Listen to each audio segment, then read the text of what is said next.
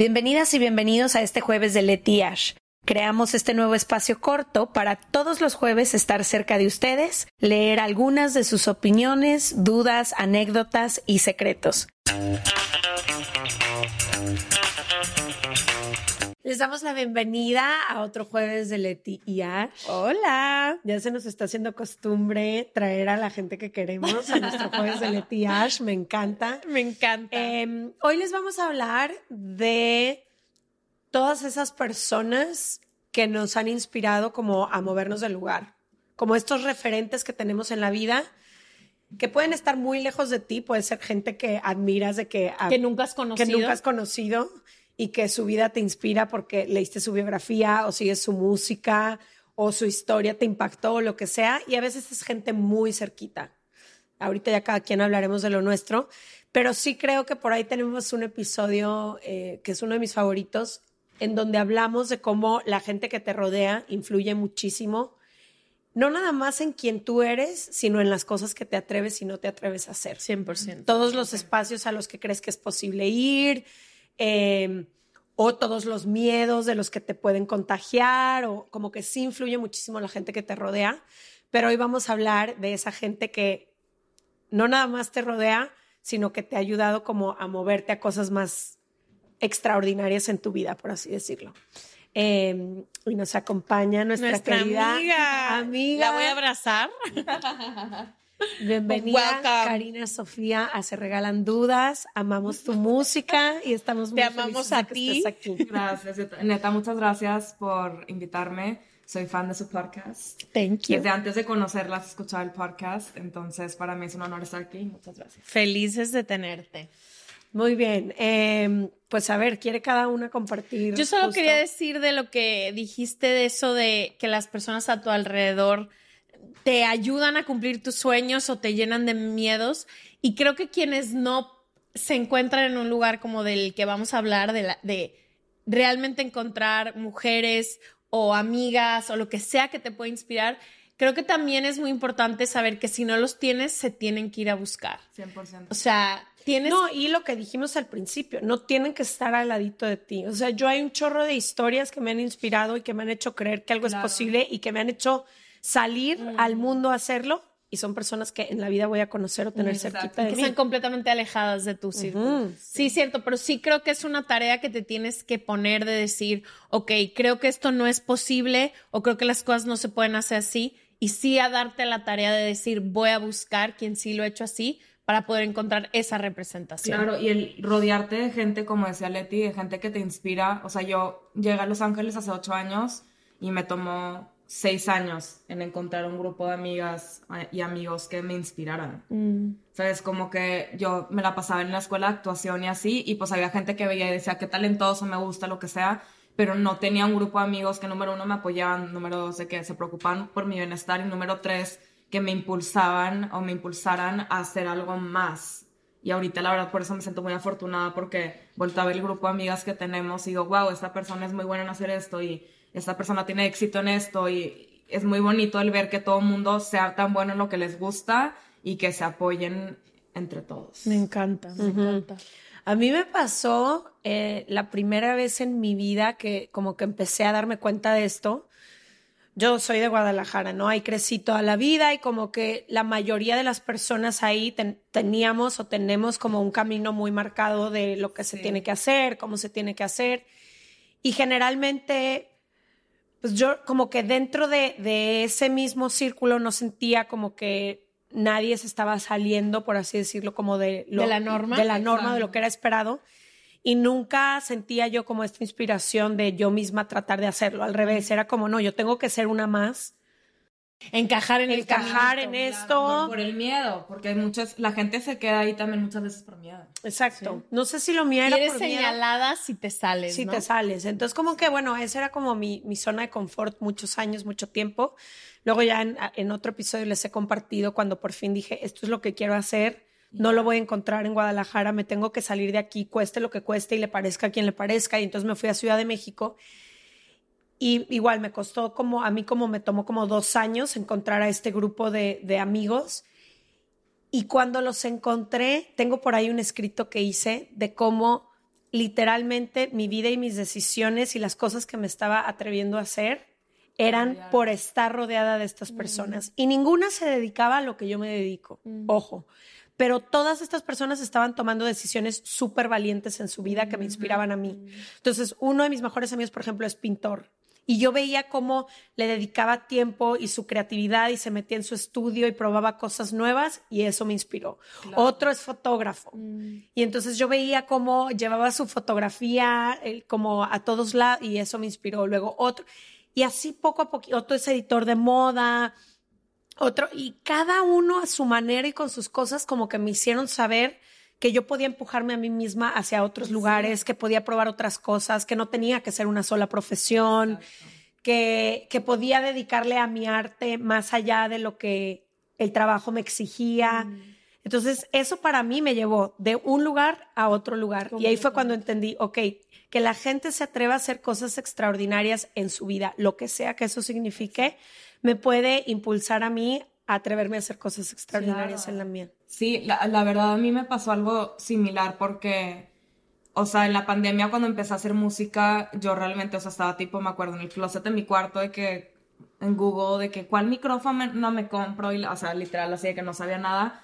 Y de estar ahí en Monterrey en la pandemia sin hacer nada al punto en el que estoy ahorita me doy cuenta que siento que algo que detonó mucho esa valentía de la que hablas de atreverte a básicamente encuerarte y decir no me importa que se rían de mí en Monterrey o que me juzguen o que digan que canto feo lo que sea fue porque conocía gente tipo como Sofía y Carlos sabes que yo mm. los veía de que me acuerdo la primera vez que fui a casa de Carlos que estaban ahí cantando como karaoke y yo tipo sentada de que ay canta canta y yo de que no pues pues yo no canto como ustedes, ¿sabes? Como que todavía yo no me la creía, me sentía muy insegura y al convivir con ellos y ver que todo es un proceso y que nadie empieza siendo el jefe o el experto de cualquier tema porque todo, o sea, nadie empieza siendo Beyoncé, incluso a Beyoncé le tomó 30 años. Sí, sí, ser Beyoncé, ajá, y lo entendí y ahorita traigo mucho como que un quote en mi mente que está usando mucho que, que digo, hay muy poco talento, o más bien no hay talento que compite con la experiencia. No hay. Wow. Sabes, como que el, el tener la disciplina y el practicar y el tomar clases y el, salir y el tal vez cantar y se te fue y la cagaste y pues bueno, o sea, y pues el seguir adelante es lo que realmente te hace una persona profesional. Ay, me encanta eso. Sí.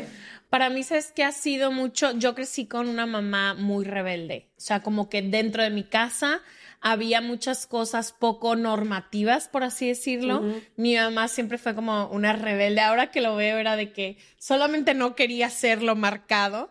Eh, entonces como que yo crecí muy inspirada a rebelarme, aunque mi personalidad no suele ser tan rebelde, pero soy muy valiente. O sea, como que yo me imaginaba, o sea, cuando me acuerdo todavía cuando estaba en la prepa, me imaginaba y yo decía, hay más para mí. No sé qué es, pero hay más. No sé qué es, pero hay, más. No sé cómo voy a llegar, no sé cómo se ve, no sé qué tengo que hacer.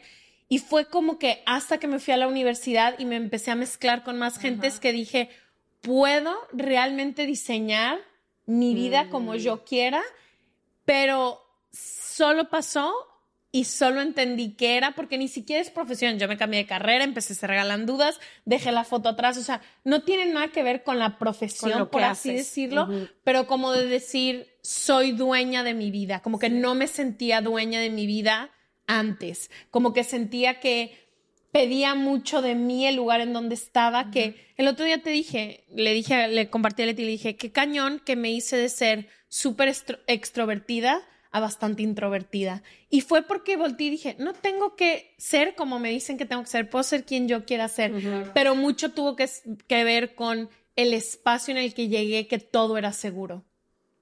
o sea, de gente, de amigos, de espacio, o sea, era un lugar seguro. Es, es, tú creciste en Guadalajara. Sí, crecí en Guadalajara. O sea, yo que crecí en Monterrey, o sea, bueno, ese es un tema que como que antes me, me causaba mucho problema hablar, hablar de esto públicamente, pero yo nací en una situación realmente en la que yo, si hubiera querido, no hubiera tenido que trabajar ni un día de mi vida. Muy privilegiado. en Monterrey, con mucho privilegio, viviendo delicioso, pero yo también desde muy chiquita sentía que había algo más y sentía que quería algo más y siempre me sentí muy sofocada en Monterrey y por eso me rebelaba y de que me enojaba con mis papás y me portaba mal porque en ese momento de inmadura no sabía cómo channel, o sea, cómo canalizar mi angustia y hacerlo arte, como que se tar me tardé un poco de tiempo en entender ese proceso, por eso hay gente ahorita que veo tipo Olivia Rodrigo que tiene que 17 años, güey, de que con los Grammys digo, qué padre a esa edad poder de que, me rompió en el corazón, escribió un álbum y me gané 5 Grammys. Sí, en lugar de estar peleándote por todos lados. de que, ay, que peleándome con mis papás y saliendo con el vato que me trataba mal y así, o sea, como que no sabía cómo manejarlo porque me sentía así. Y al momento en el que me vine a Los Ángeles, igual que tú, sentí que, wow, hay diferentes maneras de vivir. No me importa el no vivir con el mismo privilegio que puedo vivir allá, porque para mí no es prioridad, ¿sabes? Para mí la prioridad es tener libertad, poder hacer lo que quiero. Y, y, no sé, la verdad siento que es muy, es muy raro que en México, en como que las, los, como yo los llamo como pueblos, ciudades, tipo Guadalajara, Monterrey, así. Bueno, tal vez en la Ciudad de México también como que la sociedad es como muy sofocante, ¿no? Como que hay mucho que se espera de ti, especialmente para las mujeres. Muchísimas expectativas. Es difícil salirte. Eso era y como si todo el mundo estuviera volteando a ver a las demás personas en lugar de verse a una misma persona, a una misma, sí. Esa es mi siguiente pregunta. ¿Qué han hecho con las expectativas que se han tenido de ustedes, que han tenido que defraudar, por así decirlo, para ser como una versión más real de ustedes? Eh, híjole, yo sigue siendo un proceso porque son ideas que siento que se implantaron en mí desde que nací. Y entonces quitarte estas expectativas con las que por lo menos yo tengo cargando 30 años no ha sido fácil, pero sobre todo nombrarlas me ha ayudado muchísimo, como identificar qué es lo que creo que alguien o yo misma estoy esperando de mí y por qué. Tipo, dame un ejemplo. Y quién dijo que ese manual se tenía que ver de esa forma, ¿no?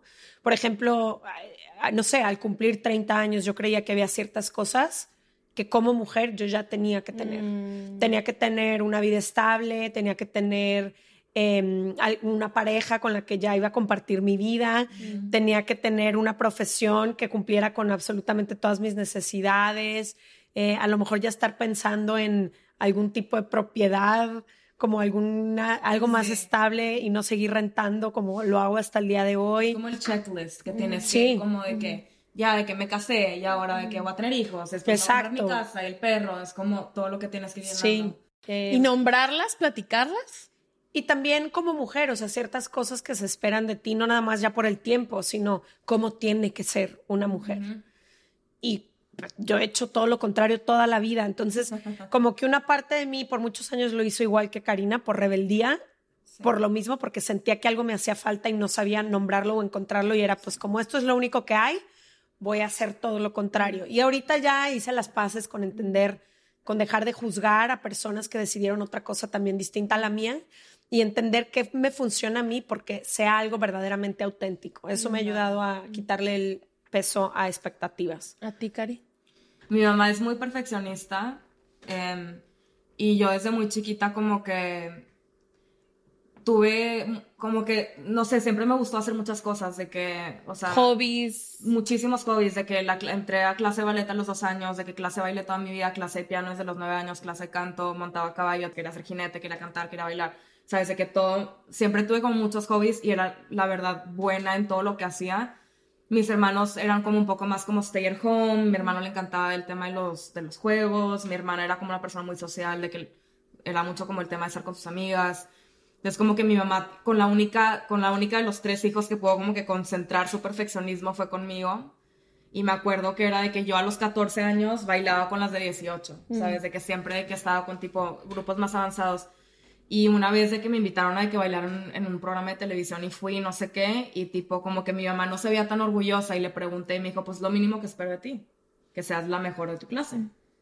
¿Sabes? Entonces como que siento que, que tuvo mucho que ver con la manera en que yo ahora soy autocrítica y soy perfeccionista conmigo misma y nada de lo que hago es suficiente. De hecho, tuve una experiencia muy fuerte el año pasado que X, estaba con un cierto, con una persona que me estaba managing, que tal vez no estaba también aconsejada, y me invitaron a ir a cantar a un show de un chavo que se llama eh, Pepe's Office.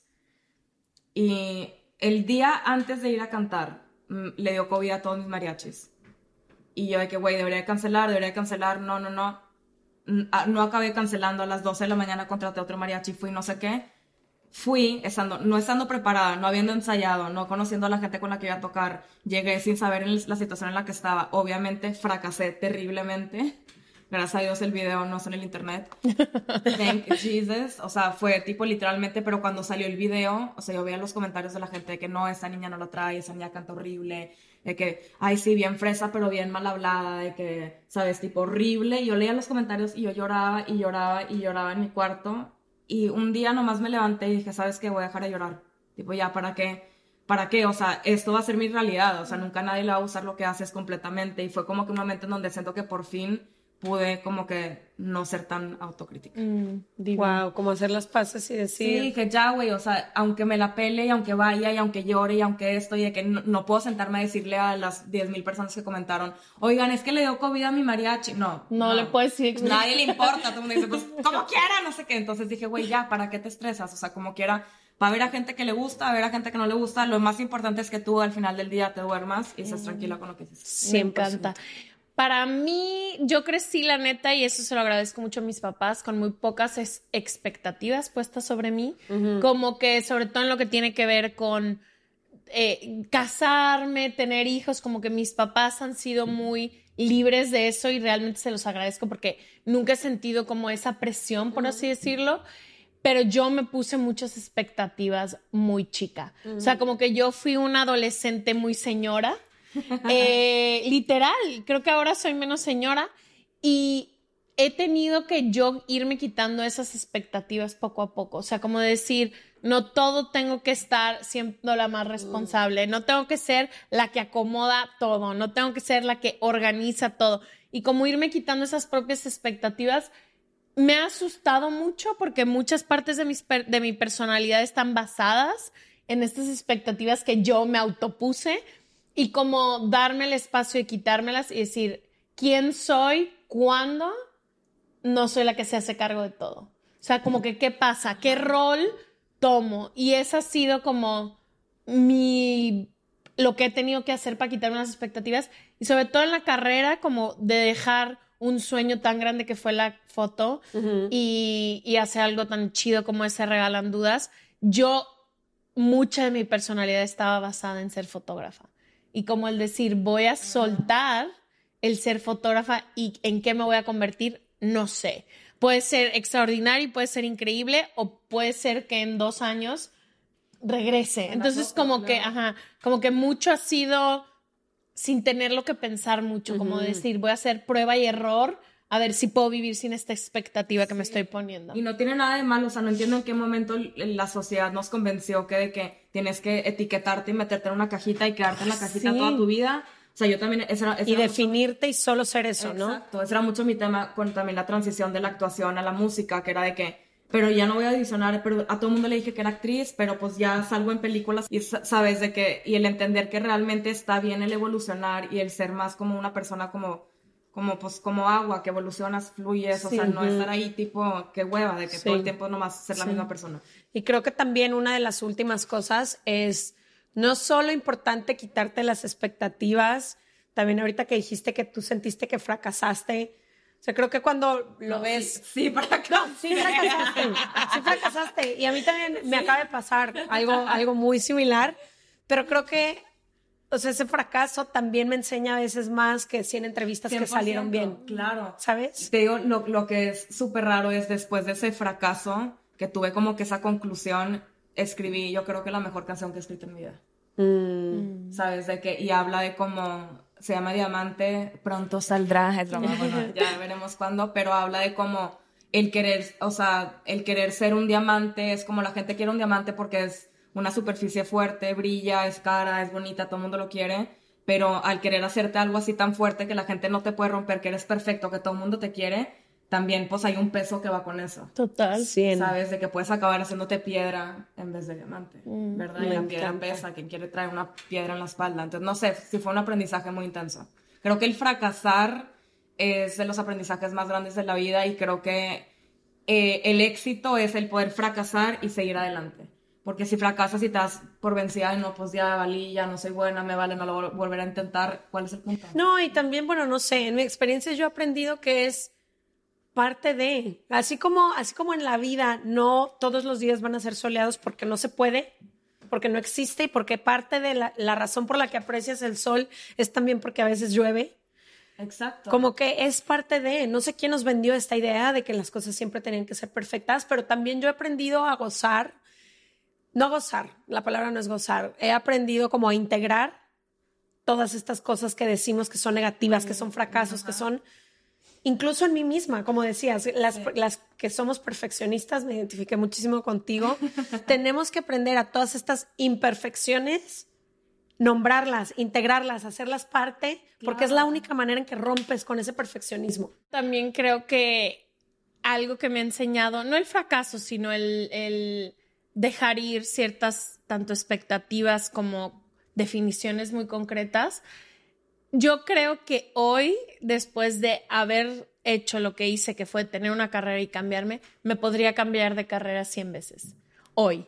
Hace tres años que lo tenía que hacer y me costó la vida, no, pero hoy como que siempre digo, podría hacer otra cosa, ya como que me vino ese fracaso, por así decirlo, o ese momento tan difícil de tomar una decisión, me regaló la flexibilidad absoluta de muchísimas cosas. Entonces, como que ahorita digo de que amo lo que hago hoy, pero si mañana no lo amara, podría irme a... Me encantaría hacer, no sé, algo de relaciones internacionales, o sea, de otras cosas, y digo, creo que podría o sea, esa flexibilidad solo me la regaló el ver hasta dónde me podía estirar. Sí, estirar la liga. Em, bueno, nos gustaría también escuchar, por favor, dejen aquí en los comentarios qué cosas han tenido que hacer ustedes. Hay personas que les han inspirado como a moverse a un lugar eh, que consideran extraordinario. Em, quienes han impactado su vida, que han aprendido de sus fracasos. Todo esto que estamos hablando siempre nos encanta leer también sus experiencias. Y muchas gracias a Tequila Herradura por abrirnos este espacio para hablar de estas cosas. Y salud. Nos vemos el próximo jueves. Gracias. Bye. Bye.